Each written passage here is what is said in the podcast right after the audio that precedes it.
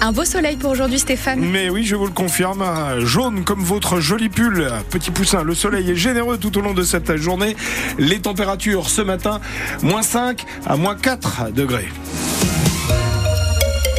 L'attente insoutenable pour les salariés des Galeries Lafayette de Belfort. Ils attendent de connaître leur avenir, de savoir s'ils vont ou non perdre leur travail. Alors que l'enseigne est donc menacée, son propriétaire, le groupe Hermione, est essoré de dettes. L'établissement de Belfort est placé sous procédure de sauvegarde depuis presque un an. Et c'est aujourd'hui, logiquement, qu'on devrait être fixé sur le plan de relance. Il est temps, car les salariés n'en peuvent plus d'attendre, Natacha Cadur anxiogène même, d'après Véronique Nardin, représentante CFDT pour la quarantaine de salariés employés à Belfort, alors que les audiences au tribunal se succèdent. Le plan de sauvegarde a bien été déposé par le groupe Hermione le 12 janvier dernier et sera étudié par le tribunal le 14 février prochain.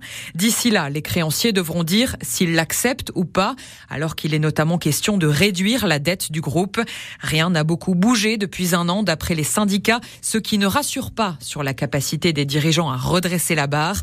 Ils gagnent du temps, confie un représentant syndical, pendant que les salariés, eux, angoissent. Si le tribunal prononce un redressement judiciaire à la mi-février, il pourrait lancer un appel à un éventuel repreneur pour le magasin Belfortin, locomotive commerciale du centre-ville. Il faudra des moyens pour cette structure qui a besoin de gros travaux. Et le maire de Belfort, Damien Meslot, s'était dit prêt à racheter les locaux de ces nouvelles galeries il y a un an quand le groupe avait annoncé au tout début ses difficultés financières. Les temps sont particulièrement difficiles pour bon nombre de marques de prêt-à-porter. Pas très loin des galeries à Belfort, le magasin Pimki lui échappe au pire. Il ne fait pas partie des 74 Pimki qui vont fermer d'ici la fin de l'année, faute de fréquentation en boutique. Le centre de santé Eden a fermé à Mulhouse le 10 janvier dernier, un peu brutalement. Oui, laissant sur le carreau de nombreuses familles dont les enfants, les jeunes adultes étaient traités là-bas pour des maladies chroniques. Une maman de Montbéliard nous a contacté à France Bleu Belfort Béliard, expliquant que son fils de 15 ans n'avait désormais plus de diabétologue. Comme beaucoup d'autres, il se retrouve effectivement sans solution, Patrick Janton. Près de 1200 familles venant du sud Alsace et du Nord-Franche-Comté étaient prises en charge par ce centre installé rue de Souls dans le quartier de Bourtzwiller à Mulhouse. Il avait ouvert ses portes il y a une dizaine de mois et se consacrait aux maladies chroniques de l'enfant et de l'adulte jusqu'à 25 ans. Des parents complètement démunis face à cette situation.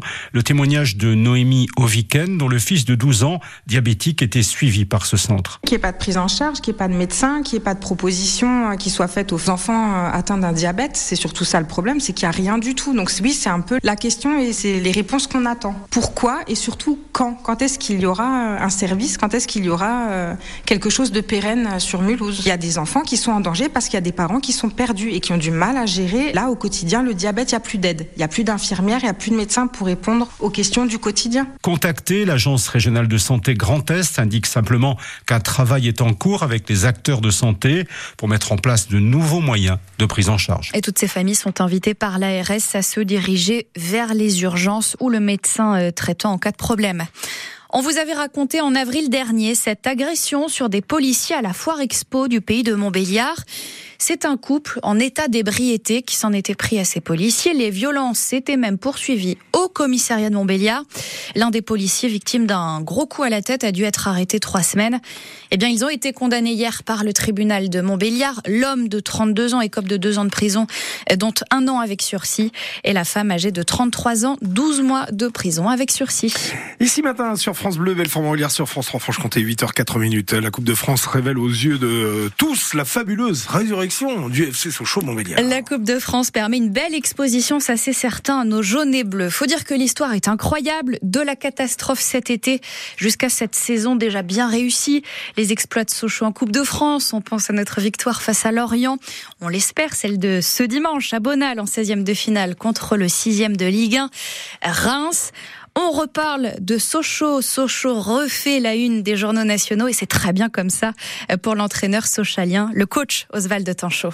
C'est ce petit sentiment de fierté qui me fait moi vraiment plaisir parce que les gens le méritent. Hein. Moi j'ai vu ce qu'ils ont, ce qu'ils ont vécu, leur soutien constant. Bah la coupe c'est pour euh, les joueurs, pour le, club, pour les partenaires. Si on peut encore faire parler de nous euh, dans les quatre mois qui restent jusqu'à la fin de la saison, on va pas s'en priver. Après, la, plus belle des récompenses, hein, vous, la connaissez, hein, ça serait de retrouver le monde pro. Mais un parcours en coupe, rien qui dit qu'on peut pas faire les deux. C'est de continuer à mettre beaucoup de proximité avec les gens. C'est-à-dire, euh, on va pas reprocher aux gens de parler de Sochaux, au contraire. Ça serait dommage de ma part de tout fermer, de dire non, non, non, parce que c'est pas comme ça qu'on fonctionne depuis le début. Et mais en même temps, il faut que je mette un peu de sécurité, on va dire, dans, certaines choses. Je le répète, j'ai beaucoup de jeunes, donc euh, en même temps, parlons de nous, mais il faut qu'aussi, voilà, on fasse les choses intelligemment. Mais mais on veut pas non plus cloisonner. On veut qu'il y ait de la fraîcheur, que les portes soient ouvertes et que ce soit plutôt sain, tout ça. Après, voilà, il y a des moments où il faut un peu protéger, mais on va pas se prendre pour ce qu'on n'est pas. On est en national, on prépare pas de la Champions League non plus. Sochaux-Reims, coup d'envoi 17h30, match à vivre en direct dès 17h15 sur France Bleu Belfort-Montbéliard grâce aux commentaires d'Hervé Blanchard.